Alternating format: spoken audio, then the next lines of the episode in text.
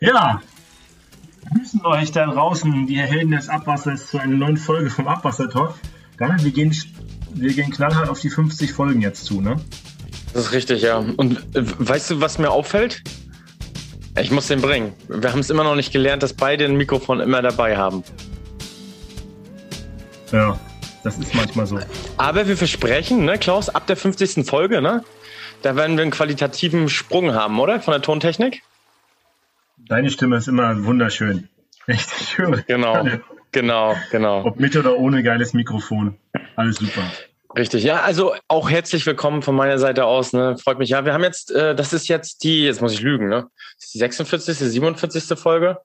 Ähm, 46. Folge, super. Ähm, ja, und wir haben heute auch einen interessanten Gast. Aber bevor wir zum Gast kommen, Klaus, ne, lass uns doch nochmal einen kleinen Wocheneinblick von dir äh, hier lassen. Ja, ich habe gelernt, das ist mal eine Frage, fachliche Frage an alle. Solarthermische Trocknung.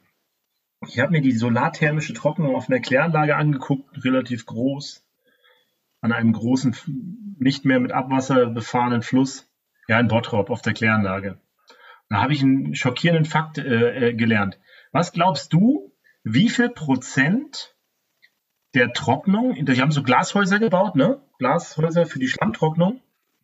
Dann wird der Schlamm in so äh, Gewächshäuser gebracht und dann soll die Sonne den trocknen. Was glaubst du, wie viel Prozent der Trocknung wird durch solare Energie erreicht bei der, bei der Solartrocknung? Also wie viele Prozentpunkte oder wie viel auf wie viel, wie viel Prozent der Trocknung, die da gemacht werden, wird durch die Sonne geschafft? Also durch die Sonne oder durch ja, die, die Umwandlung in elektrische Energie von, und dann? Von 30 Prozent, ich weiß jetzt nicht genau die Zahl, von 30 Prozent auf 10 Prozent runter. Mhm. Wassergehalt. Was glaubst du, wie viel Prozent davon, von der Energie davon kommt durch die Solar, durch die Sonne? Ein Drittel? Oder ein Viertel? Echt, ey? Du bist, das ja, du, bist, du bist echt gut. Wir haben gesagt 20 Prozent. Und ich habe dann gesagt, hä, wieso macht ihr denn so viele für 20 Prozent so riesen Gewächshäuser? Habe ich nicht verstanden. Also wir haben gesagt, nur 20 Prozent durch die Sonne, der Rest kommt durch Abwärme von der Klärschlammverbrennung nachher zurück. Mhm. Dann ging das durch so riesen Biofilter, war mega interessant. Aber es war auch dreckig und staubig und das ist so die, der dreckigste Bereich, den ich bisher je gesehen habe. Also krass. Also, also ich habe ja die Fotos von dir gesehen. das zu sehen, äh, wie sowas funktioniert. Ich habe ja die Fotos von dir gesehen, das sah so ein bisschen aus wie in so einem Kuhstall, ne? Also war das mein kann man Eindruck. fast vergleichen. Es sind auch äh, äh, elektrische Schweine dabei übrigens. Ich weiß, das heißt, ich kenne sowas. Von diesen, von diesen Dingern fährt so ein elektrisches Schwein rum. Das hat dann irgendeinen Namen. Äh, eins heißt auch Uli. Uli Petzel war ja auch schon bei uns zu Gast. Eins heißt auf jeden Fall auch Uli. Und ich glaube, insgesamt sind die 42 Schweine. Also kann man sich schon vorstellen, wie, wie groß das ist. 42 Schweine. Das heißt 42 Hallen fast. Manche haben zwei Schweine. Aber riesig. Riesig. Riesige Anlage war sehr interessant, muss man sagen. Ich habe sogar eine Anlage. So Sache und ja. Ich habe sogar eine Anlage auch mal gesehen bei mir im Gebiet. Das war dann aber eine Halle mit einem Schwein. Und ähm, ja, war mal ganz interessant, sowas zu sehen. Ne? Ja, und, und ansonsten war ich bei der DWA-Arbeitsgruppe, Fach, Fach, äh, Fachausschuss KA 14, Emissionen aus Kläranlagen, äh, aus, aus Abwasseranlagen, Geruchsgruppe sozusagen. Haben wir unseren Werbung übrigens, ihr müsst die alle kaufen, das Arbeits-, das Merkblatt 154-2 weil wir müssen die beste, Fach, äh, beste Fahrerschuss werden mit den meisten Arbeitsblättern verkauft. Deswegen müsst ihr die alle kaufen. Kriegt ihr dann irgendwie eine Belohnung, einen Orden oder so? Kriegt, kriegt man da Keine irgendwas? Ahnung, weiß ich nicht, ja.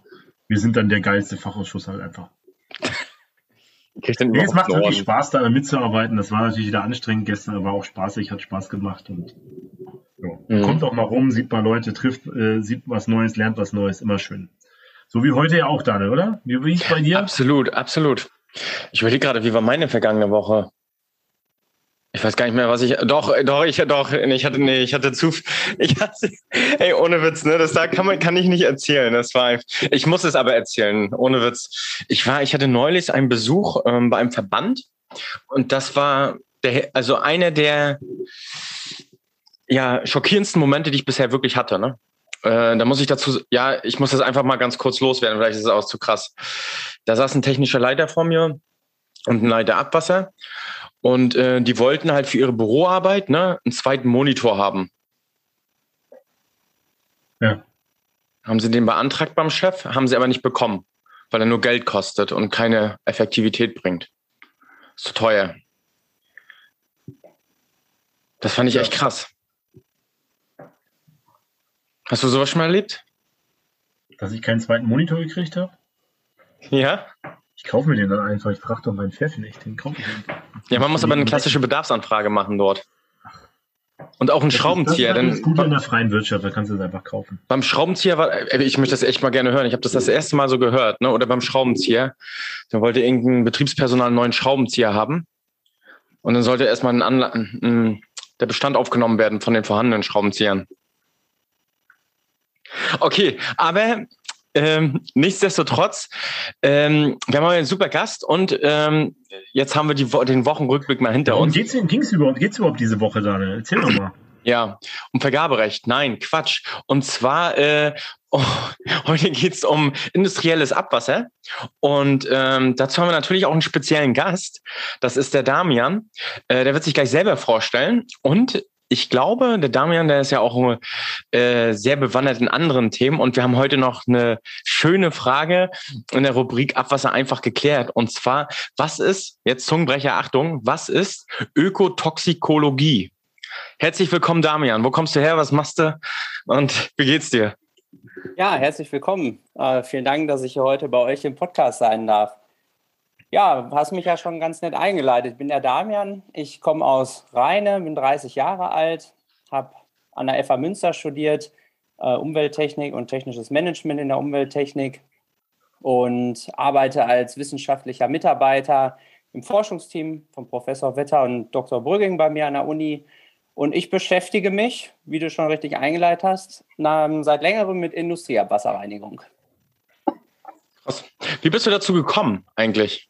Du musst jetzt erstmal die Frage beantworten. Du hast so gerade die Frage gestellt, was ist Aber jetzt bleiben die ganzen Zuhörer dran, ne, bis die Frage beantwortet würde. Deswegen kann man das noch. Vielleicht beantworten Also wir beantworten ganz die Frage nachher Nein, was ist, was ist denn Ökotoxikologie? Erzähl mal.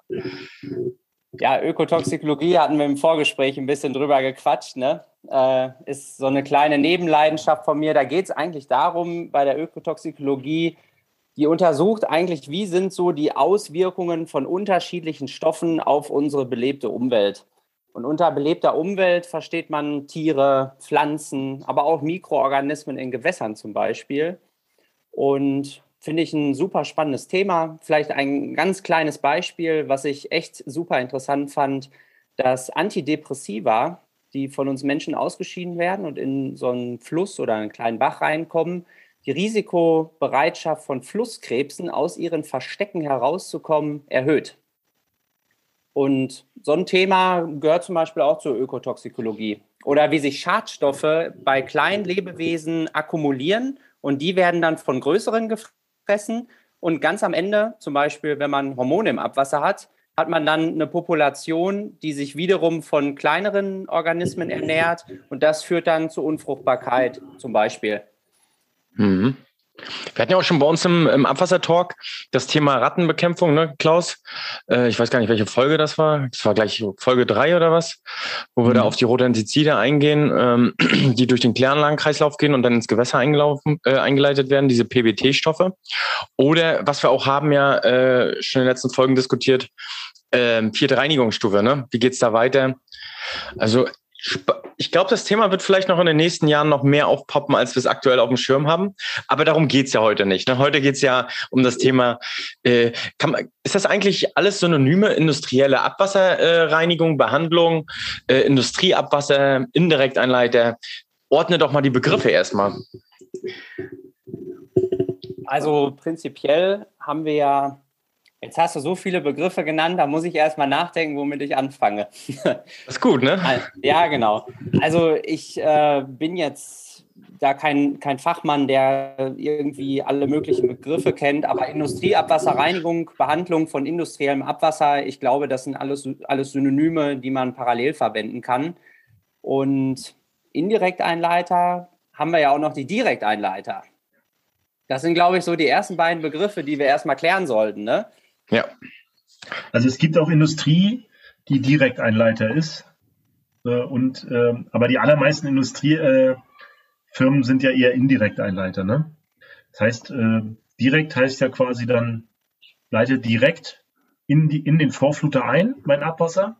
Und indirekt heißt, ich leite mein Wasser dann in, in irgendein anderes Kanalnetz, meistens die öffentliche Kanalisation ein und dann über die öffentliche Kläranlage indirekt über die öffentliche Kläranlage ins Abwasser. Da hatten wir ja auch schon mal so eine kleine Folge zu gemacht. Ähm, ja, die meisten sind doch aber jetzt indirekt ein Leiter dann auch. Ne? Könnte dann auch synonym bei den meisten so sein, aber bei den größten dann auch wieder nicht, oder? Ja, ich, ich glaube, ich würde das gar nicht so als Synonym verwenden, weil letztendlich ist es ja der gesetzliche Hintergrund, der das Ganze regelt. Und ob ich jetzt äh, indirekt oder direkt ein Leiter bin, ist ja erstmal ganz unabhängig davon, ob ich eine Industrie bin oder eine Kommune. Also Kommunen sind ja in der Regel immer direkt ein Leiter, weil sie ja sozusagen ähm, das Abwasser bekommen und dann immer in den Fluss gehen. Also dass eine Kommune in eine andere Kommune einleitet, der Fall ist mir zumindest nicht bekannt. Und dann ist es ja erstmal eine gesetzliche Trennung, ne, dass man einmal sagt, okay, wir haben die Indirekteinleiter, das sind in der Regel Industriebetriebe, die leiten ihr Abwasser dann zur Kommune, weil sie also selber. Wenn eine Kommune zur anderen Kommune, Entschuldigung, muss ich mal einhaken, das geht sehr oft. Ne, zum Beispiel die Stadt Böblingen leitet ihr Abwasser zum, nach Sindelfingen rüber. Das als Beispiel. Auch nach äh, der Behandlung? Nein, nicht nach der Behandlung, natürlich nicht. Nein, na klar. Genau, das, das da, nicht. Achso, ja, okay, das ist darum, ganz anderes, was du meinst. Ganz genau. Aber darum, ja, das gibt es auch. Die Stadt Ludwigshafen zum Beispiel gibt ihr Abwasser rüber zur BASF. Ne? Und BASF behandelt das Abwasser von der Stadt Ludwigshafen und leitet dann ein. Ja, das wäre dann zum Beispiel der klassische Fall. Darum hatte ich ja gesagt, ne, dass wir indirekt Einleiter und direkt Einleiter gar nicht so unbedingt direkt ja, ja. einer Kommune oder einer Industrie zuschreiben sollten, sondern es sind einfach genau diese Begrifflichkeiten. Indirekt mhm. heißt, ich behandle mein Abwasser irgendwie, zum mhm. Beispiel vor, oder ich behandle es gar nicht, weil es gar nicht so stark belastet ist und schicke es dann indirekt in eine Kläranlage, meistens kommunal, die es dann weiter behandelt. Äh, und als Direkteinleiter gehe ich halt danach immer in den Vorfluter. Und Klaus, dein Beispiel, völlig richtig. In dem Fall wäre jetzt die Kommune Indirekteinleiter, weil sie indirekt ihr Abwasser nach BASF leitet und BASF das Abwasser sozusagen final leitet, äh, final klärt und dann in den Fluss einleitet. Und der entscheidende Unterschied ist eigentlich äh, in der gesetzlichen Grundlage. Wie ist die gesetzliche Grundlage? Nimm uns doch mal mit. Ja, genau, da nehme ich euch gerne mit. Also wir haben ja ähm, die Abwasserverordnung die bedient ja die unterschiedlichen anderen Gesetze, also Wasserhaushaltsgesetz und so weiter, ist klar. Aber die Abwasserverordnung, die ist auch so für meine Arbeit, die ich mache, eigentlich das Wichtigste. Und die Abwasserverordnung, die betrifft jetzt vor allen Dingen alle Direkteinleiter. Das heißt, jeder, der Direkteinleiter ist, der wird seine Mindestanforderungen, die an die Reinigung gestellt wird, die wird er in der Abwasserverordnung finden. Und zum Beispiel unser häusliches Abwasser, das ist im Anhang 1 geklärt von der Abwasserverordnung. Und wir haben in der Abwasserverordnung, ich meine, es müssten 52 Anhänge insgesamt sein. Und jeder Anhang beschreibt eine unterschiedliche Industrie. Zum Beispiel Anhang 22 ist die chemische Industrie. Dann hat man einen Anhang aber auch für Brauereien. Man hat einen Anhang für Molkereierzeugnisse, für Schlachtereien. Das heißt, die unterschiedlichen Industrien sind unterschiedlichen Anhängen in der Abwasserverordnung zugeordnet, wenn ich Direkteinleiter bin. Also direkt mein geklärtes Abwasser in den Fluss leite. Und die Indirekteinleiter, die sind ja wiederum von der Kommune abhängig. Und da haben wir ja auch ein cooles Merkblatt beim DWA, das DWA M115 Teil 2 für die ganzen Kommunen, die so eine Empfehlung haben wollen. Da ist so ein bisschen beschrieben, ähm, ja, welche Konzentration von unterschiedlichen Abwasserparametern können wir eigentlich in unserer Kommune verkraften. Äh, genauer ist es dann in der Ortsentwässerungssatzung festgelegt. Jede Kommune hat eine Ortsentwässerungssatzung und da schreiben sie sozusagen ihren Indirekteinleitern vor, wie viel sie einleiten dürfen. Also wie viel im Sinne von Durchfluss, Konzentration und so weiter. Dazu muss man ja einschränkend äh, sagen, dass dieses 115-2 nur für die Einleiter gilt, wo das Abwasser nicht mehr als 10% des Zulaufes der Kläranlage oder Abwasserbehandlungsanlage ausmacht. Das ist ja. so die Einschränkung. Also wenn man ganz große Betriebe hat, dann gilt das auch nicht mehr so richtig, weil das dann wieder speziell ist. Ja, und Ja, ansonsten äh, ist das fast in allen, ähm, in allen kommunalen Satzungen fast übernommen. Ne? Also ich, ich, also es ist fast eins zu eins in allen Satzungen drin. Ich kenne gar nicht so viele Unterschiede. Es gibt kleinere Sachen, die manchmal angepasst wurden, aber diese Mustersatzung, die da vorhanden ist, ist in fast jeder Kommune gleich. Ne? Kann man sich ja mal informieren auf der Webseite der, der Entwässerungs, des Entwässerungsbetreibers ähm, muss das immer dann angegeben sein, die Entwässerungssatzung der Kommune sozusagen, ne? oder des Verbandes oder wie auch immer. Ganz genau, eigentlich ein sehr guter Einwand von dir, Klaus. Ähm, das ist natürlich auch immer von der Kommune abhängig. Das heißt, äh, man muss auch immer einen Antrag stellen bei der Kommune, also eine Einleitungsgenehmigung von der Kommune haben, wenn ich da indirekt Einleiter werden möchte. Ähm, trotzdem sehen wir ganz häufig, dass solche, sage ich mal, Zusammenhänge auch historisch wachsen. Das hat mhm. irgendwann mal klein angefangen und die Population an Menschen in der Stadt hat sich nicht wesentlich äh, vergrößert, aber die Industrie ist immer größer geworden. Somit ist dann die kommunale Kläranlage auch immer mitgewachsen. Also ich glaube, man muss es oder man sollte es auf jeden Fall immer individuell betrachten. Äh, da gibt es, glaube ich, ganz viele Ausnahmen, aber auch ganz viele normale Fälle. Wie ist das? Ne? Wenn ich, ich kenne auch die Abwasserverordnung. Jetzt sind da verschiedene Anhänge drin. Ne? Und das, was da drin steht, ist ja auch immer sehr komplex ausgedrückt. Ähm, gerade für kleinere Betreiber. Äh, wo, woran können die sich denn orientieren? Äh, welche gesetzlichen Vorgaben es gibt bei der Indirekteinleitung von industriellen äh, ja, äh, Unternehmen, die Abwasser einleiten. Also da steht ja sowas drin wie Galva Galvanik. Genau, also eigentlich hatten wir das ja gerade ähm, erklärt, aber können wir an deinem Beispiel einfach nochmal anwenden. So, ich bin jetzt ein Galvanikbetrieb und ich möchte sehr gerne mein Abwasser äh, indirekt einleiten. Dann habe ich natürlich erstmal die Ortsentwässerungssatzung. Die finde ich meistens bei der Kommune ähm, in der entsprechenden Abteilung. Da kann man auch anrufen oder eine Mail hinschreiben, dann schicken die einem das zu. Wenn es in der Kommune sowas noch nicht gibt, dann könnte sich die Kommune halt am DWA M115-2 orientieren. Das ist aber auch äh, immer von den, von den Abhängigkeiten vor Ort zu prüfen. Also es gibt auch manche Kommunen, die sagen, wir haben in letzter Zeit Bevölkerungsabwanderung gehabt. Somit haben wir in unserer Kläranlage mehr Kapazitäten. Und dann können die sagen, okay, für die nächsten 20, 25 Jahre sehen wir kein Problem, wenn du was einleitest. Die Galvanik ist jetzt vielleicht ein schlechtes Beispiel gewesen. Ähm, die haben nochmal ein sehr spezielles Abwasser aufgrund der unterschiedlichen Metalle, die da drin sind. Die müssen besonders gut vorklären. Aber im Prinzip wäre das genau der Weg, den ich gehen müsste. Als Indirektanleiter. Genau, als Indirektanleiter. Und wenn, wenn ich direkt ein Leiter werden wollen würde, dann führt kein Weg um, den, äh, um die Abwasserverordnung und den jeweiligen Anhang vorbei. Also der Anhang unterscheidet da auch nicht, wenn man da genauer reinguckt, ähm, zumindest bei den meisten nicht, soweit ich das weiß, wie groß ich bin. Also ob ich jetzt ganz klein bin oder ganz groß bin, ähm, das spielt eigentlich keine Rolle. Als, äh, als Betrieb jetzt, wie, wie viel Wasser ich einleite. Genau. Wie gesagt, richtig. es sei denn, man hat halt eine gewisse Größe, die dann wirklich systemrelevant für die Kläranlage ist. Ich hatte das zum Beispiel in meiner größeren Brauerei mal. Die hat halt nur fünf Tage die Woche produziert die Kläranlage, die kommunale Kläranlage musste aber sieben Tage die Woche laufen. Und äh, die Brauerei hat ungefähr 50 Prozent, 60 Prozent vom Abwasser der ganzen Kommune ausgemacht. Und wenn die natürlich dann am, Sonntag, am Wochenende, Samstag, Sonntag kein Abwasser liefert, dann ist natürlich die Abwasserbehandlung eine ganz andere. Und deswegen hat man sich dann so geeinigt, dass man so eine Art Misch- und Ausgleichsbehälter vor am Ende der Kläranlage gebaut hat und das Wasser dann vergleichmäßig über sieben Tage dann eingeleitet hat. Hat natürlich dann wieder ein paar andere Probleme gebracht mit den Aufenthaltszeiten dieses Abwassers und so weiter. Aber das, und auch Geruchsprobleme und so weiter. Aber das hat man dann akzeptiert, damit die kommunale Abwasserreinigung überhaupt funktioniert hat.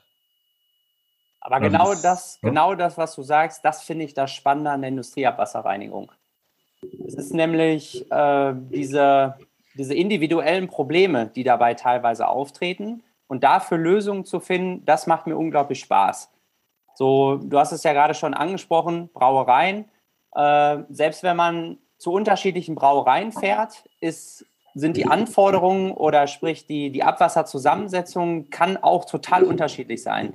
Und auch diese individuelle Situation innerhalb der Stadt oder je nachdem, ne, ob man direkt, indirekt ein Leiter ist, das finde ich halt so super spannend an der industriellen Abwasserreinigung. Da ist man nochmal auf eine ganz andere Art und Weise gefordert. Es ist halt äh, im Kommunalen kann man sagen, kommunales Abwasser ist jetzt mal in Hamburg und München jetzt mal gleich. Ne? Also man hat jetzt nicht zwischen den einzelnen Menschen, sage ich mal, einen großen Unterschied. Ne? Sei denn, naja, ich weiß nicht, die Ernährungsgewohnheiten Weißwurst und Bier in München im Vergleich zu, naja, es gibt auch Leute, die Bier in Hamburg trinken, aber dann halt anderes Bier. Und dann trinkt man halt Bratwurst, isst man halt eine Bratwurst, aber ich meine, die grundsätzlichen äh, Ausscheidungen der Menschen sind gleich. Ne? Das kann man ja so sagen und deswegen ist auch die äh, kommunale Abwasserbehandlung immer relativ gleich. Und das, was du jetzt sagst, ist eigentlich quasi äh, beim Industrieabwasser ist halt jede Firma speziell, weil jedes Produkt, was hergestellt wird, vielleicht anders ist. Okay, bei Brauereien ist das noch ziemlich vergleichbar, aber wenn ich dann sage, ich bin ein Hersteller von, was könnte denn sehr speziell sein? Zum Beispiel habe ich einen, kenne ich einen, der äh, einen Betrieb, der Direkteinleiter ist und äh, Gurken und Sauerkraut herstellt. Davon gibt es in Deutschland, glaube ich, drei oder vier Betriebe. Äh, die aber dann auch relativ groß sind, weil das sehr teure Industrieanlagen sind, die dort benötigt werden. Und dann gibt es natürlich Probleme, weil gerade wenn das auch so Kampagnen sind, ne, Wein wird nur ein Teil im Jahr gemacht, Sauerkraut dann, weiß ich nicht, nur drei, zwei Monate lang, Gurken in einer anderen Jahreszeit und dann muss ich natürlich die Anlage, die Abwasserbehandlungsanlage darauf einstellen. Ne? Das meinst du wahrscheinlich mit der Vielseitigkeit dann so zum Beispiel. Ganz genau. Und selbst das Beispiel, was du gerade gebracht hast mit der Brauerei, ähm, das ist auch schon ein Riesenunterschied, ob ich jetzt zum Beispiel nur Pilz herstelle oder ob ich auch sehr viele Mischgetränke herstelle, ob ich alkoholfreies Bier anbiete. Weil da kommen nochmal Faktoren dazu und das macht auch wiederum die Industrieabwasserreinigung so spannend. Ich habe ganz viele unterschiedliche Verfahren, die sich kombinieren lassen oder an unterschiedlichen Stellen einrichten lassen. Ne? Zum Beispiel, wenn ich entalkoholisiere, dann brauche ich irgendwo eine Umkehrosmose, die den Alkohol da rauszieht. Und dann habe ich am Ende den Alkohol. Und dann ist schon die Frage eigentlich auch, wohin damit? Und das ist eigentlich der wesentliche Unterschied, gerade in der Industrie, was, was die Industrie so, so spannend macht. Äh, ich habe mal irgendwann ähm, gesagt, die Kommunen, die verdienen mit ihrem Abwassergeld und die Industrie, der kostet das Abwassergeld. Ja, die, die Kommune, die wird ja im Endeffekt durch uns Bürger, wir zahlen ja für, für unser Trinkwasser, was, beziehen, was wir beziehen, automatisch schon eine Abwasserabgabe. Und damit werden ja die Kommunen finanziert. Und die Industrie, die hat erstmal diesen Punkt, sie muss das Abwasser reinigen, ähm, kriegt aber kein Geld dafür. Das heißt, wir kriegen noch einen anderen spannenden oder aus meiner Sicht einen super spannenden Faktor in der Industrie dazu, nämlich die Wirtschaftlichkeit. Und das ist gerade so ein richtig schöner Interessenskonflikt. Ne? Auf der einen Seite möchte man als Industrie produzieren, man möchte Geld verdienen mit dem, was man macht. Aber auf der anderen Seite muss man Abwasserreinigung betreiben. Etwas, wo ich nicht dran verdiene und wo ich auch noch investieren muss. Kostet nur Geld. Kostet nur Geld. Und diesen Spagat zu schaffen und diese Optimierungsmöglichkeiten zu schaffen, das finde ich persönlich das super Spannende an der Industrieabwasserreinigung. Jetzt systematisieren wir das doch mal, Industrieabwasserreinigung. Also im kommunalen Bereich haben wir, eine, haben wir ein Rechengebäude, haben wir eine Vorklärung, äh, kommt das Wasser irgendwie an, dann, äh, ja, dann gibt es eine Denitrifikation, eine Nitrifikation, dann wird das Wasser ein paar Mal im Kreis gefahren, eine Nachklärung, dann geht es in den Fluss. Und der Schlamm, der dabei entsteht, der wird über die Schlammschiene gefault und verbrannt, irgendwie getrocknet. Wir haben ja schon Solartrocknung gehört gerade und so weiter. Das ist ja das, was wir schon gelernt haben. Wer hier zugehört hat ein paar Mal, der kennt das schon aus verschiedenen Folgen. Was ist denn jetzt bei der Industrie Abwasserbehandlung so grundlegend anders? Ne? Erstmal habe ich kein, meistens kein Kanalnetz, sage ich mal, ne, wo Feuchttücher oder, oder nur ein sehr kurzes. wenn da schön, schön kurz ist und ich habe schon einen großen Einfluss, was im Abwasser drin ist schon mal. Ne? Also das, was ich behandle, ist halt schon sehr definiert normalerweise, oder? Genau, also ich kann dir eigentlich gar nicht so eine pauschale Antwort darauf geben. Ich sag mal, grundsätzlich findet man sehr wahrscheinlich mechanische Verfahren, also so ein Rechen oder ein Vorklärbecken, das findet man durchaus häufig in der Industrie. Was man auch häufiger findet, sind biologische Verfahren, dass man noch die biologische Reinigung mit drin hat. Dann gibt es aber auch Industrien, die einfach nur, sage ich mal, ähm, ein Rechen betreiben und danach dann indirekt einleiten. Was würde man, wofür würde man ein Rechen zum Beispiel brauchen? Wenn ich jetzt äh, eine Industrie bin, die in ihr Abwasser besonders viele Feststoffe reingibt, und dass die nicht indirekt eingeleitet werden sollen, rausgeholt werden. Oder zum Beispiel eine Flotationsanlage. Ne, wenn ich jetzt so eine Schlachterei bin, dann habe ich ja besonders viele Fette, die beim Schlachten ins Abwasser reingehen oder auch andere Bestandteile. Und diese Fette möchte ich ja nicht oder möchte die Kommune in dem Fall nicht in ihrem Kanal haben. Und dann hat man in der Regel, sage ich mal jetzt bei so einem Geflügelschlachtbetrieb, habe ich schon zwei gesehen, die haben dann einfach so eine Flotationsanlage vorneweg. Damit holen die das Fett raus und dann geht der Rest ganz normal in die, äh, indirekt dann zur kommunalen Kläranlage. Das ist ja auch manchmal schön, ne? wo du das gerade sagst, Schlachthof. Ich war am, am Dienstag war ich bei einer großen deutschen Stadt in Süddeutschland. Die haben so einen schönen Schlachthof. Und von dem Schlachthof läuft das einmal durch die ganze Stadt bis zur Kläranlage. Da sind ungefähr da ist so ein Radweg entlang eines großen deutschen Flusses, auch den nenne ich jetzt mal nicht. Und da gibt es immer wieder Beschwerden. Und dann bin ich dann mit, bin, haben wir dann schon mal ein bisschen was gemacht, irgendwie so Optimierung. Und dann sind wir jetzt gar, es gibt ja nicht schon wieder Beschwerden, dann fahren wir da raus, auf einmal machen wir sie Auto von, vom Auto die Tür auf und dann auf einmal kommt uns so eine Wolke entgegen, so. Ja, und dann sagt, oh, stinkt ja doch, die haben die ja doch recht, die Fahrradfahrer, die sich hier immer beschweren. Und dann sind wir den ganzen Kanal abgegangen. Und immer wenn da so ein Schacht kam, Ne, auf dem Weg dahin, alle 50 Meter, kam wieder eine Wolke entgegen. Ne? Oh ja, Mensch, das stinkt ja doch ganz schön. Ne? Dann, äh, wo führt denn dieser Kanal hin? Ja, zum Schlachthof. Aber da können wir nichts machen, der ist zur Hälfte Eigentum der Stadt. Das ist ja auch immer so ein Thema, dass die Kommunen an ihre Industrieeinleiter vielleicht nicht so ran wollen, um die zu ärgern, ne? weil das sind ja, die, die zahlen ja auch viel Geld und so und haben Arbeitsplätze und so weiter. Das ist ja auch ein sehr politisches Thema, ne? Ja, und die, die verdienen natürlich auch ganz gut. Ne? Also die Kommunen, die erheben ja auch eine Abwasserabgabe gegenüber dem Industriebetrieb. Und was kann das sein zum Beispiel? Also die zahlen jetzt nicht normal Abwasser basierend auf ihrem, auf ihrer Menge. Also wir, wir, wir normalen Bürger zahlen ja Abwasser basierend auf der Trinkwasserverbrauch, zahlen wir dann Abwassergebühr. Genau. Wie ist das bei einem Industriebetrieb zum Beispiel? Wie kann das sein? Da kann das genauso sein. Das heißt, die bezahlen für einen Kubikmeter einen Betrag X. Und meine Erfahrung ist, dass dieser Betrag X, der kann ganz schön schwanken. Also ich, ich kann ja einfach mal so eine Range nennen, jetzt so die Betriebe, die ich kennengelernt habe. Ähm, da kann man so zwischen 50 Cent bis hin aber auch zu 1,50 Euro, 2 Euro pro Kubikmeter Abwasser bezahlen. Und wird das verhandelt? Kann ich das verhandeln, wenn ich jetzt, wenn ich jetzt äh, weiß ich nicht, ich bin jetzt BMW in München und sage, ich möchte aber nicht 50 Cent zahlen, sondern 2 Euro. Oder ist das für alle gleich?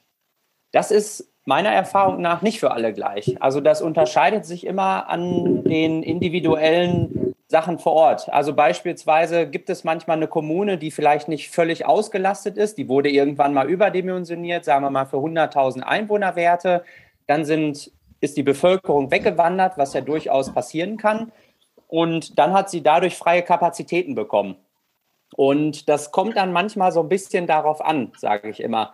Also wenn die Kommune jetzt natürlich einen Vorteil dadurch bekommt, dass sie das Abwasser kriegt und dadurch die Abwasserreinigung vergleichmäßigt werden kann. Ne? Du hast ja gerade das Beispiel mit Brauereien und diesem Misch- und Ausgleichbecken genannt. Dann kann der Betrag durchaus auch mal etwas niedriger ausfallen. Da stecke ich allerdings noch nicht so ganz drin, ähm, wie sowas verhandelt wird. Aber ich habe natürlich auch als Industrie die Möglichkeit zu sagen, ich prüfe mal, ob ich nicht direkt ein Leiter werde, wenn mir die ähm, Kommune zu teuer wird. Da hatte ich mich letztens noch mit ähm, einem unterhalten und der hat mir genau das erzählt. Da hat es dann dem Industrieunternehmen, ähm, ja, dem, dem wurde das irgendwann zu bunt, weil natürlich auch die Stromkosten und so weiter bei den Kommunen steigen. Seine Abwasserabgabe ist immer stetig angestiegen und irgendwann hat er gesagt, so, jetzt habe ich einen Betrag erreicht, wo ich direkt ein Leiter werden kann, Kosten dadurch spare. Aber wenn man natürlich direkt ein Leiter ist, dann braucht man auch richtig Know-how in der Abwasserreinigung, weil dann unterliege ich ja den, den Mindestanforderungen auch durch die Abwasserverordnung und muss ja zu jedem Zeitpunkt gewährleisten, dass ich die einhalte. Also es hat, mhm. es hat alles Vor- und Teil, mhm. Nachteile. Ne? Wenn ich indirekt ein Leiter bin, dann nimmt mir ja mehr oder weniger die Kommune alles ab. Die stellt mir das Know-how, die stellt mir das Personal, ähm, die nimmt die Verantwortung auch dafür. So, das heißt, die, ich muss vielleicht nur geringfügig mein Abwasser vorbehandeln und schon nimmt es die Kommune. Mhm. Also ich kenne das auch von meiner ähm, oder von meinem Heimatverband, wo ich praktisch äh, indirekt Anleiter bin im privaten Sinne. Ähm, dort gibt es halt auch äh, Starkverschmutzungszuschläge und einzelne Grundtarife. Ne? Sogar einzelne Unternehmen bekommen da einzelne Tarife. Und ähm, ich glaube, da geht das sogar bis, äh, bis 2,50 hoch. Also das sind. Äh, was wäre denn zum Beispiel Starkverschmutzerzuschlag? Was, was wäre das zum Beispiel? Was könnte das sein? Also der, der Starkverschmutzerzuschlag, der ist jetzt zum Beispiel, äh, wenn ich einen totalen hohen CSB hätte. Ja. Ich, so, ich sag mal, in einer, in einer ne? Ortsentwässerungssatzung, ich glaube, da liegen, liegen wir bei 800 Milligramm pro Liter, so im Schnitt. Und wenn ich jetzt sage, na gut, ich habe 1500 oder 2000 Milligramm pro Liter, dann sagt die Kommune, das ist eine Menge, da müssen wir vielleicht neue Belüftungssysteme für schaffen, da müssen wir mehr Belüftungsenergie für aufwenden. Und dann lassen die sich das bezahlen. Und dieser Starkverschmutzerzuschlag, der kann erheblich sein. Da wird das dann wirklich auch nach Fracht berechnet. Ja, also ich kenne das auch bei mir genau zu Hause ist es wirklich so, da gibt es halt eine Grundgebühr, dann gibt es eine Zusatzgebühr pro Kubikmeter halt und dann gibt es nochmal je 500 Milligramm CSB pro Liter, äh, gibt es dann nochmal eine Gebühr obendrauf. Und da werden dann halt regelmäßige Abwasserproben genommen. Dort bei dem indirekten Leiter ist es so, dass der seine äh, Abwässer nicht vorklärt, nicht behandelt, sondern der schickt praktisch die Abwässer direkt zur Kläranlage, wo praktisch ein Anaerobreaktor davor ist, wo man daraus dann äh, ja noch Gas und Strom erzeugt nachher letztendlich. Ja, da sprichst du ein sehr spannendes Thema an, die Anaerobtechnik. Äh, das ist fast untergegangen, wo Klaus mich gefragt hatte, ja, sag doch mal, wie so typische Aufbauten aussehen können. Also Anaerobtechnik ist wirklich ein spannendes Thema. Wir kennen das ja von, oder ich sag mal, anaerobe Verfahren kennen wir auch von den Kommunen, ne? ganz klassisch der Faulturm. Ähm, in der Industrieabwasserreinigung können wir auch uns anaerobe Techniken, sage ich mal, zunutze machen. Nur mit dem Unterschied, dass wir da keinen Schlamm reinfahren, sondern dass wir direkt den CSB aus dem Abwasser nutzen. Und wir haben da unterschiedliche Systeme, das nennt man dann Anaerobreaktoren. Und da haben wir überwiegend Pellets drin. Und diese Pellets, das sind Mikroorganismen, die sich zu so einem Pellet zusammenschließen, eine gewisse Struktur erzeugen und da haben wir auch unter anderem die Methanbildner drin. Und die sind jetzt in der Lage, in diesem Reaktor das CSB, was mit dem Abwasser kommt, zu Methan umzuwandeln. Und das kann dann im Blockheizkraftwerk zu Strom und Wärme umgesetzt werden. Und das kann in der Industrie interessant sein, auf jeden Fall. Also ich hätte immer noch eine Frage. Ähm, jetzt haben du bist ja schon viel durch die Gegend gekommen, hast wahrscheinlich auch schon viele Industriebereiche gesehen, wo Abwasser behandelt wird. Was war bisher so das Spannendste, was du erlebt hast? Ah, da könnte ich eigentlich viel erzählen. Ja, fang doch mal an. Äh, ja, ich fange mal an. Ich sag mal, ein ganz beeindruckendes Erlebnis hatte ich. Äh, ich habe damals meine Bachelorarbeit in den Niederlanden geschrieben und in dem Zusammenhang habe ich auch viele Anlagen vor Ort gesehen, weil das Unternehmen, das hat vor allen Dingen die Industrie bedient mit unterschiedlichen Systemen. Und da bin ich auf einer Anlage gewesen, wo auch so ein Anaerobreaktor beschäftigt wird, äh, betrieben wird. Und was ich so super spannend daran fand, da war eine Ingenieurin, die schon seit 30 Jahren da ist. Und die Dame, die hat mit so viel Leidenschaft und Liebe über diesen Reaktor gesprochen. Das hat mich wirklich sehr beeindruckt. Äh, und sie hat das beschrieben, äh, das fand ich auch sehr gut, das ist wirklich hängen geblieben. Ähm, wir stellen uns das ja so bei so einem Anaerobreaktor, könnte man sich das ja, so wie ich das gerade dargestellt habe, äh, ganz einfach vorstellen. Ne? Ich habe da irgendwie meine Pellets drin, ich schicke da mein Abwasser rein und ich produziere Methangas und mache letztendlich Strom und Wärme damit. So einfach, wie sich das anhört, ist es dann in der Praxis nicht. Und das hat sie irgendwie total eindrucksvoll beschrieben. Sie hat nämlich gesagt, diese Pellets, die sind oder die verhalten sich im Endeffekt wie kleine Kinder. An dem einen Tag sind die total glücklich und an dem anderen Tag sind die total traurig. Und dieses herauszufinden, warum sind die jetzt glücklich und warum sind die jetzt traurig, da hat sie 30 Jahre lang mit viel Leidenschaft dran getüftelt und sie hat sozusagen für sich einen Weg gefunden, diesen Reaktor kontinuierlich super zu betreiben und diese Pellets zu verstehen. Und das ging sogar so weit, dass sie diese Pellets äh, gezüchtet hat und den Überschuss an Pellets äh, mittlerweile international, weltweit verkauft.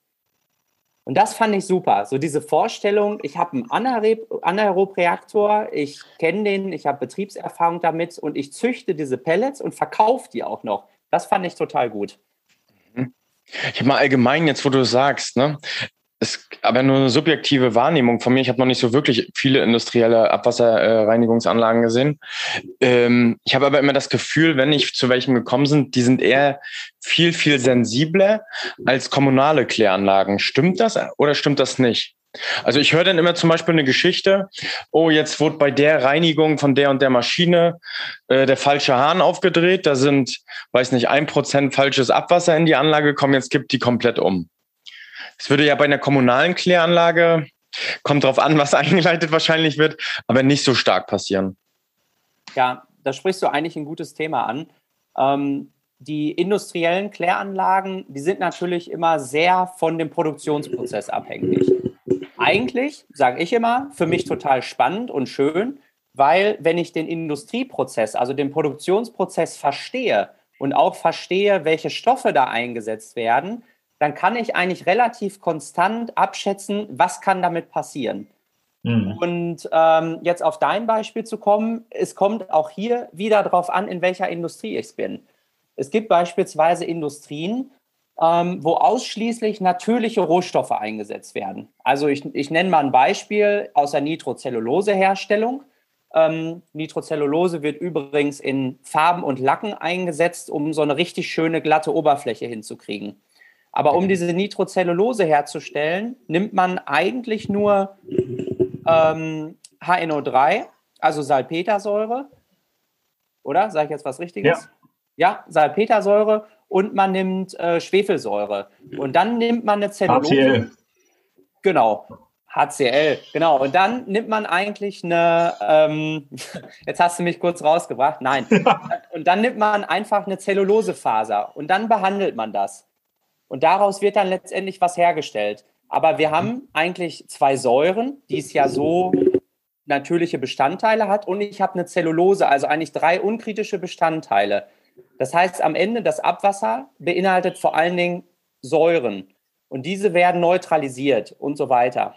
Genau, da würde man, mischen, würde man wahrscheinlich einen Mischenausgleichsbehälter bauen. Genau, dann brauche ich. Und dann entweder Kalkmilch dazu dosieren oder. Oder eine Lauge. Genau. Oder Lauge, genau. Richtig. So, und da habe ich zum Beispiel ein Verfahren, was jetzt anhand der eingesetzten Stoffe innerhalb des Betriebs überhaupt gar keine Probleme geben dürfte. Dann aber ein anderes Beispiel, zum Beispiel aus der Papierindustrie. In der Papierindustrie werden ganz viele unterschiedliche Stoffe eingesetzt. Da hat man unterschiedliche Färbe, Farben zum Beispiel, um, die, um das Papier einzufärben. Da hat man unterschiedliche Additive. Und die haben natürlich auch alle, da sind wir wieder bei der Ökotoxikologie, die haben alle irgendwie eine andere Auswirkung auch auf die Organismen. Und es kommt, man würde es gar nicht meinen, aber es kommt doch häufig vor, dass zum Beispiel mit dem Gabelstapler in so ein IBC reingefahren wird oder der Kollege aus Versehen 10 Liter von einem, äh, sage ich mal, total toxischen Stoff für Organismen ähm, irgendwie in den Kanal spült. Und dann kriege ich sehr wohl diese Probleme, die du, Daniel, gerade beschrieben hattest, auf Anlagen, dass mir alles umkippen kann. Und das ist dann super schwierig natürlich zu sagen, ja, woran hat das jetzt gelegen? Weil der Kollege wird sich wahrscheinlich nicht freiwillig melden oder er weiß es manchmal auch gar nicht und sagen, ich habe gestern 20, 30 Liter von einem extrem toxischen Stoff entsorgt. Mhm. Allgemein habe ich immer das Gefühl, dass, du hast es ja gerade super beschrieben, ne, dass die Produktionsprozesse sind klar. Ne? Verfahrenstechniker gibt es da meistens, wir sprechen ja von relativ großen Unternehmen, da gibt es Verfahrenstechniker, die können das runterbeten, ne, wie das Produkt letztendlich entsteht. Aber wo ich immer so ein bisschen, ich sag mal, oder wo man, glaube ich, nicht so einen richtig guten Einblick nachher hat und wo es dann kritisch wird, sind wirklich mal diese Reinigungszyklen, ne? Reinigungsprozesse. Was sind da vielleicht für Rückstände in den Anlagen? Was wird ausgespült? Was wird ausgeschwemmt? Was wird in die Kläranlage dann getragen? Äh, das sind ja dann meistens immer so die kritischen Momente, zumindest habe ich das so wahrgenommen. Ähm, was kann man denn dagegen machen? Genau, also in erster Linie ist es schon mal sehr spannend zu wissen, wie ist eigentlich mein Abwasser zusammengesetzt. Das heißt, man würde erstmal an, sich angucken, zum Beispiel in so einer Produktion, wo fällt überhaupt überall Abwasser an? Und dann würde man sich überlegen, welche Stoffe werden zum Beispiel bei den jeweiligen Abwasserteilströmen eingesetzt. Ähm, ich habe ein ganz tolles Bild vor Augen. Und zwar bin ich äh, mal durch eine große Brauerei gegangen und habe gesehen, wie viele Zigarettenstummel durch die Waschvorgänge rausgewaschen werden aus den Flaschen. Jetzt muss man sich mal überlegen, wie viel ähm, von, von dem Nikotin in diesen Zigarettenstummeln noch sein kann und dass das dann in die Anlage geht. Also manchmal ist es auch wirklich die, die Nadel im Heuhaufen suchen, wo gewisse Probleme herkommen können. Und auf der anderen Seite gibt es aber auch Industrien, wo gar nicht alle Stoffe drin sind. Ich hatte ja gerade das Beispiel genannt, wo wir die Salpetersäure ähm, einsetzen und wo wir äh, die Schwefelsäure einsetzen. Uns fehlen aber andere Stoffe. Und wir haben ja gelernt, die Mikroorganismen, die brauchen ein gewisses Nährstoffverhältnis.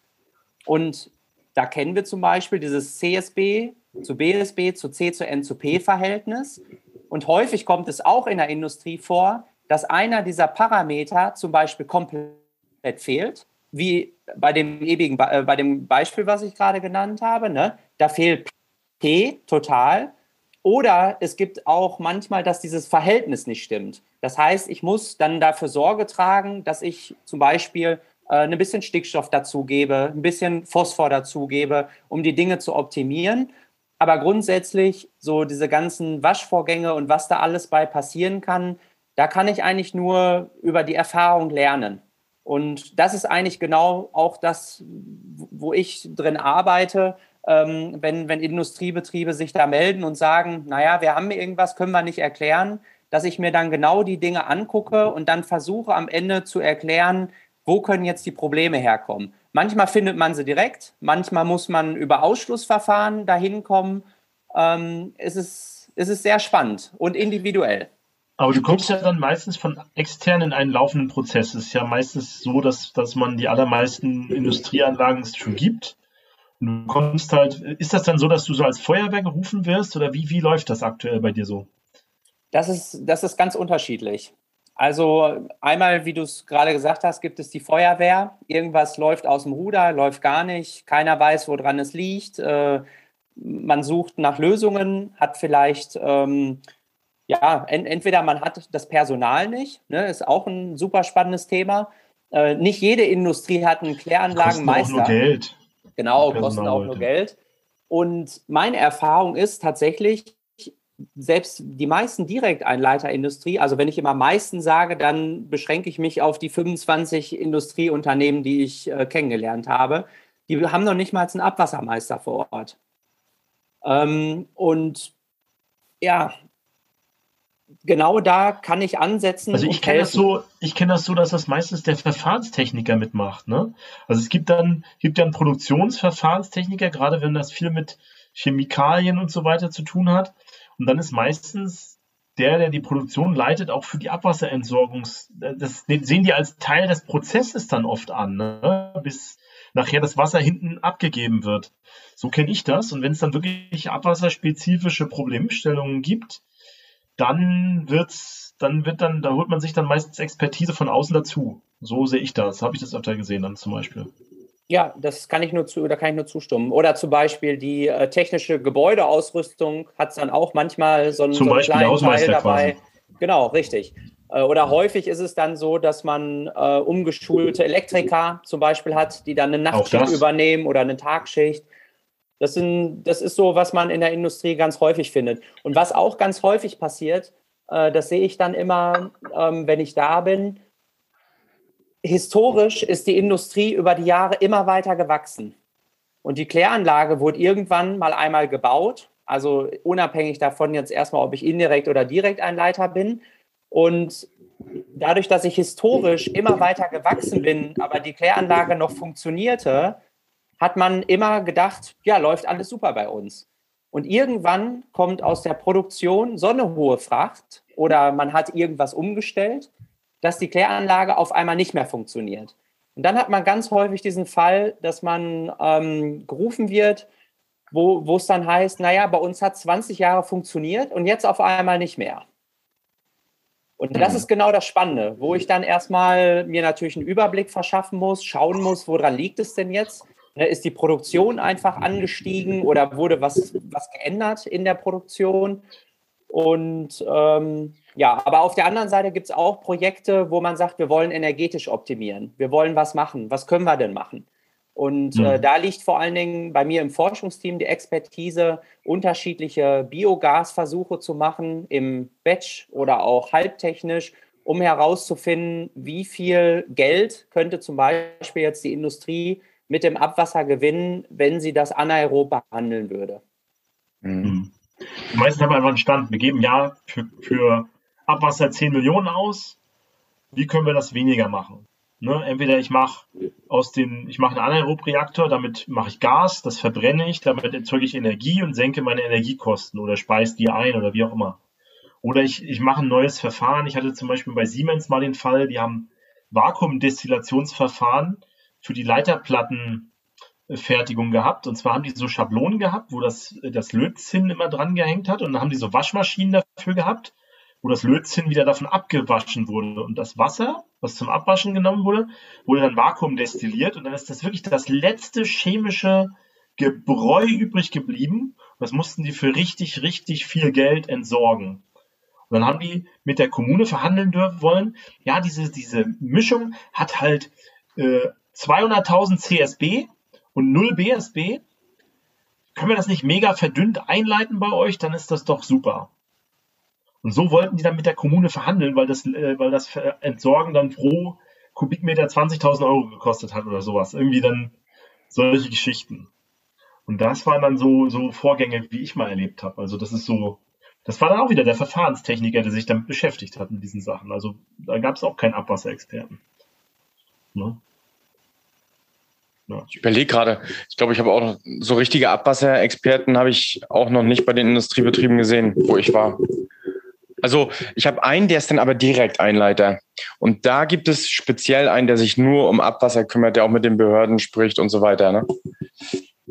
Aber bei den Indirekteinleitern habe ich das jetzt nicht gesehen bisher. Was gibt es denn noch für spezielle Abwässer und, und Verfahren, die es im kommunalen Bereich nicht gibt? Du hast vorhin zum Beispiel Flotation gesagt. Das ist nochmal interessant. Erkenne mal Flotation, wie das funktioniert, ganz grob. Das hat man normalerweise so im, im kommunalen Bereich eher nicht.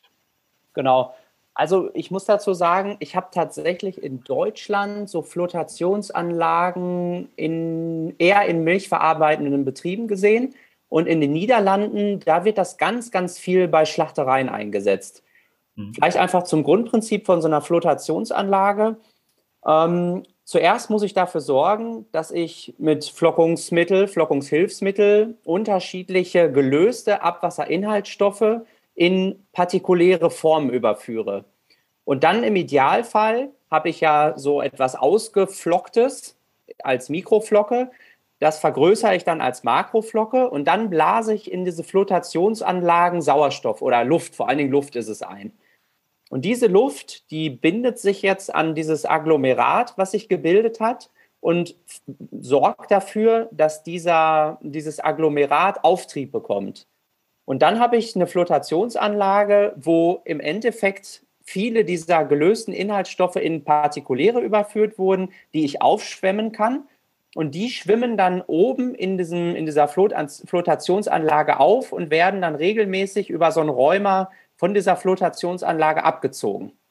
Und dann gibt es so Überfallkämme, wie wir das ja auch aus dem kommunalen Bereich kennen, wo dann sozusagen ein, das Abwasser abläuft und äh, gewisse Inhaltsstoffe nicht mehr hat. Also man kann zum Beispiel den CSB damit reduzieren. Man kann aber auch so sehr gut Fette raus, rausbekommen. Also Fette haben ja schon an sich, jeder kennt es wahrscheinlich, ne? Fett schwimmt oben. Ähm, wenn wir Öl in Wasser zum Beispiel geben, dass dieses Fett dann nach oben aufschwimmt. Ähm, jetzt ist es zum Beispiel so, in, bei, bei Geflügelschlachtereien, da habe ich auch teilweise größere Fettstücke, die nicht unbedingt direkt diese Aufschwimmen-Eigenschaften haben. Aber durch diese ganzen feinen Luftblasen, die ich in das Wasser eingebe, die haften sozusagen dann an dieser Außenhülle und bringen das Ganze zum Aufschwimmen. Und so kann ich das entsorgen. Äh, beziehungsweise aufschwimmen, abziehen und dann entsorgen den Schlamm daraus. Das genau, und das ist ja ein physikalisches Verfahren, kann man sagen, ne? Ja, genau. Physikalisches. Dann gibt es ja noch mechanische Verfahren. Da kennen wir im kommunalen Bereich zum Beispiel Rechen, würde ich jetzt mal sagen, ne? Rechen. Was gibt es denn zum Beispiel für mechanische Verfahren im Industrieabwasser, was man vielleicht im Kommunalen nicht so kennt? Was könnte man da sagen? Da muss ich auch mal überlegen.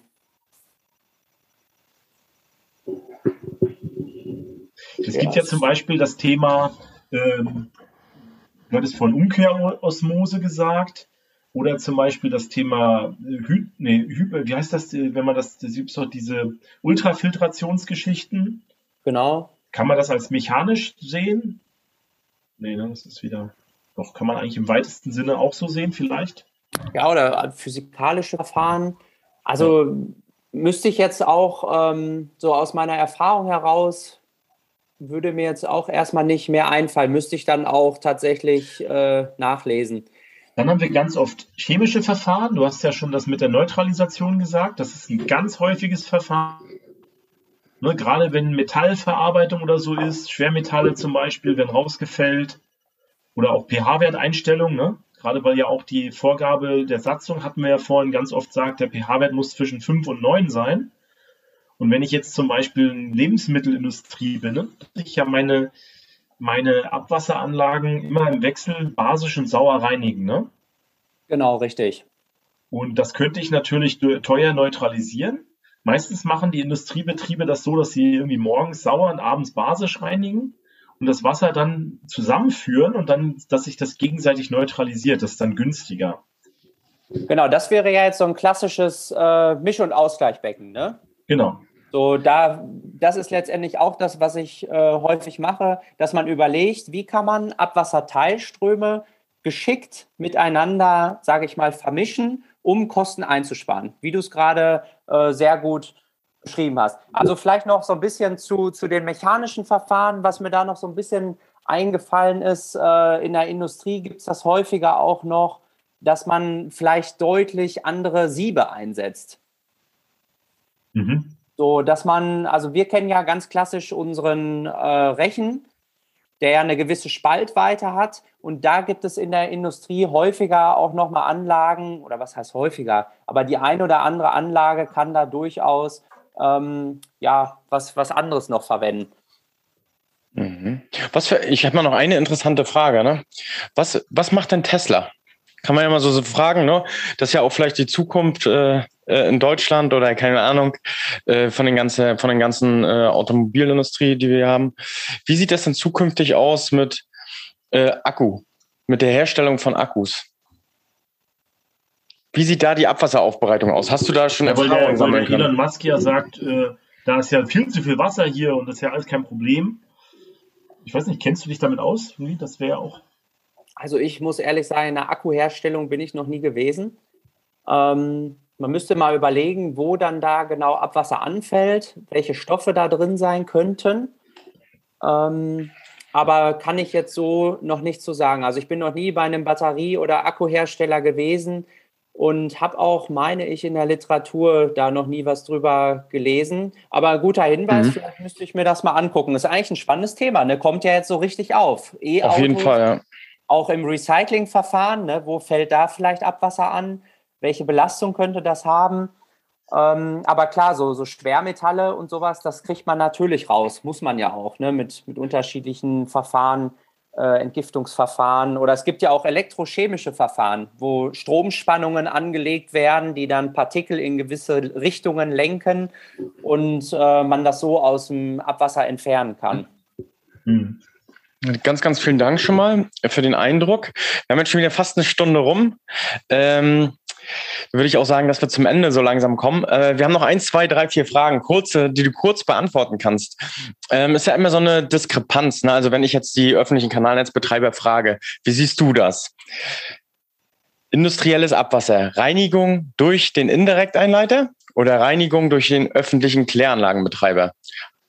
Ich sag mal Hashtag Umweltschutz. Würde ich sagen, kommt drauf an. Okay. Worauf kommt es denn an? Worauf? Das muss, das muss man schon mal. Achso, das ja, muss ich dann. Also wir haben ja durch, de, deutliche Unterschiede, wenn man auf eine Kläranlage im kommunalen Bereich, das ist jetzt wirklich mal ein interessanter Punkt. Wir haben ja, wir haben ja, man denkt ja immer Industrie, Hightech. Ist das denn im Abwasserbereich auch so? Wie ist deine Erfahrung? Ja, ähm, also meine Erfahrung bisher ist eigentlich so, dass im industriellen Bereich man eher dem Hightech hinterherläuft.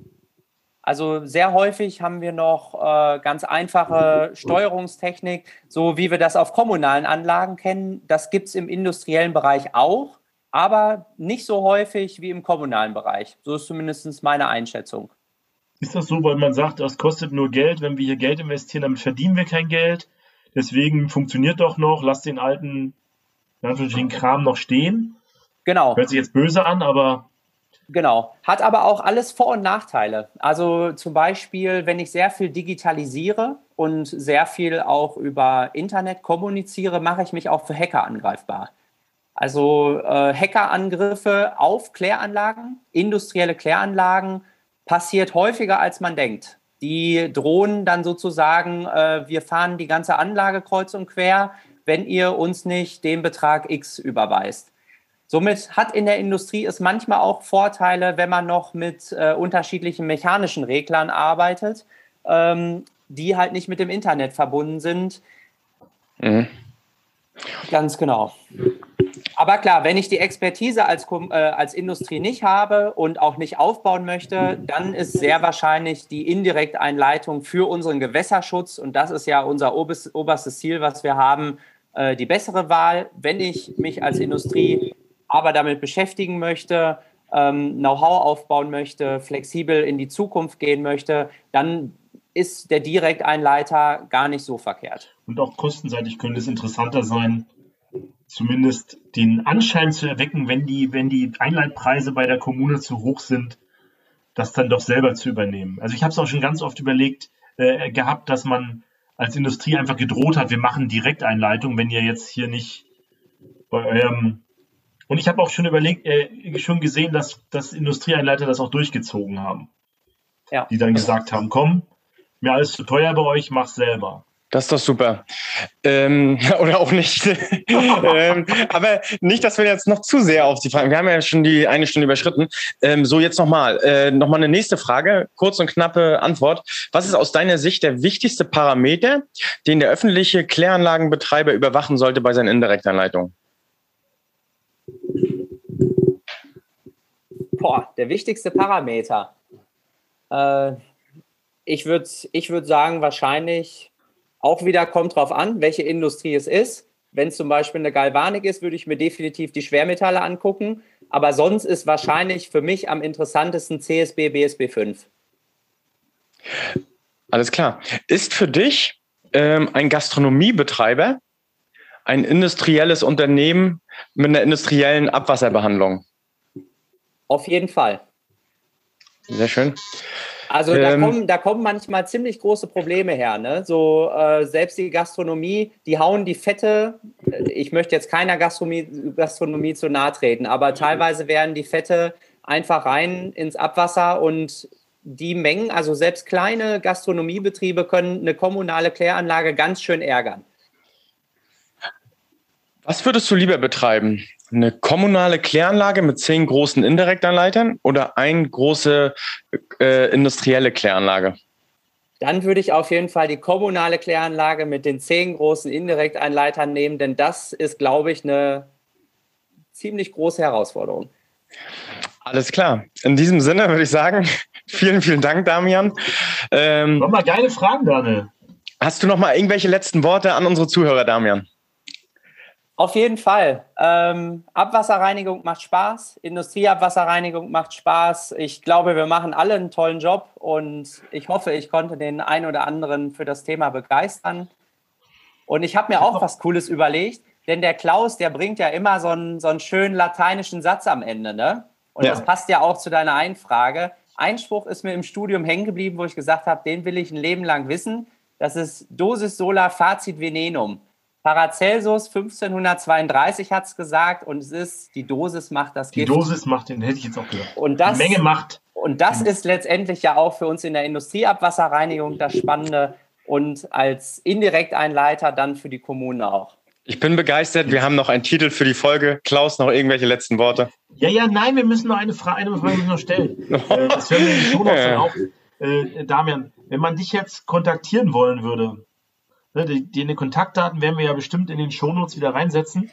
Das heißt, äh, ich als Industrieeinleiter könnte dich auch kontaktieren und du könntest mir dann helfen, meine Abwasserreinigung in den Griff zu kriegen, ne?